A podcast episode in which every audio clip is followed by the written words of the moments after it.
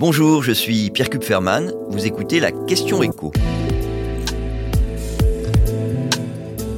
L'euro à son plus bas niveau depuis 2002, bonne ou mauvaise nouvelle?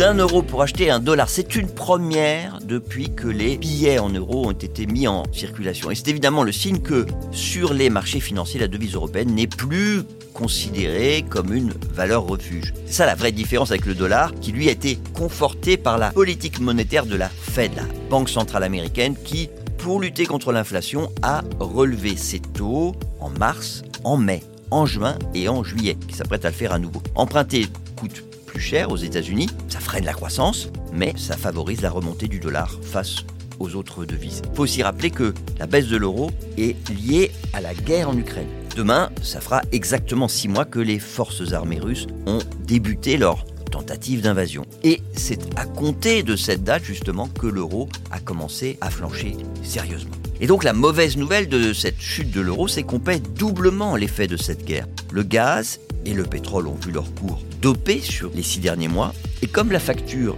était mise en dollars, eh bien elle nous coûte beaucoup plus cher qu'il y a six mois. Pour être concret, la veille de l'entrée des troupes russes en Ukraine, le 23 février 2022. Le baril de pétrole valait un petit peu plus de 96 dollars. Mais avec le taux de change de l'époque, il nous coûtait un peu moins de 85 euros.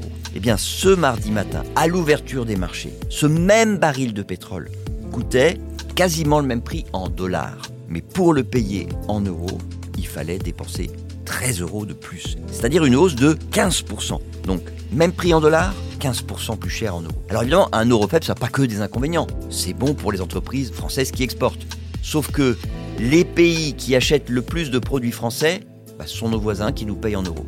Donc ça favorise nos exportations vers les États-Unis et vers la Chine. Deux pays qui apprécient nos produits agroalimentaires, notre vin, nos marques de luxe, notre aéronautique. Et d'ailleurs, sur les six premiers mois de l'année, nos exportations ont augmenté de 10%. Sauf que, de l'autre côté, dans le même temps, ce que nous importons nous coûte beaucoup plus cher. Et donc, le déficit commercial, il a augmenté de 20 milliards d'euros. Et ces 20 milliards d'euros de plus en seulement 6 mois, c'est essentiellement le coût de la facture énergétique. Une facture qui, en partie, justement à cause de la faiblesse de l'euro, s'est approchée, écoutez bien, des 50 milliards d'euros au premier semestre, sur 6 mois seulement. Donc, si la situation reste la même sur la deuxième moitié de 2022, on pourrait terminer l'année avec une facture énergétique de près de 100 milliards d'euros. Donc clairement, quand on pèse le pour et le contre, bah, la faiblesse de l'euro ne fait pas du tout nos affaires. Vous venez d'écouter la question écho, le podcast quotidien pour répondre à toutes les questions que vous vous posez sur l'actualité économique. Abonnez-vous sur votre plateforme d'écoute préférée. N'hésitez pas non plus à nous laisser une note et un commentaire. À bientôt.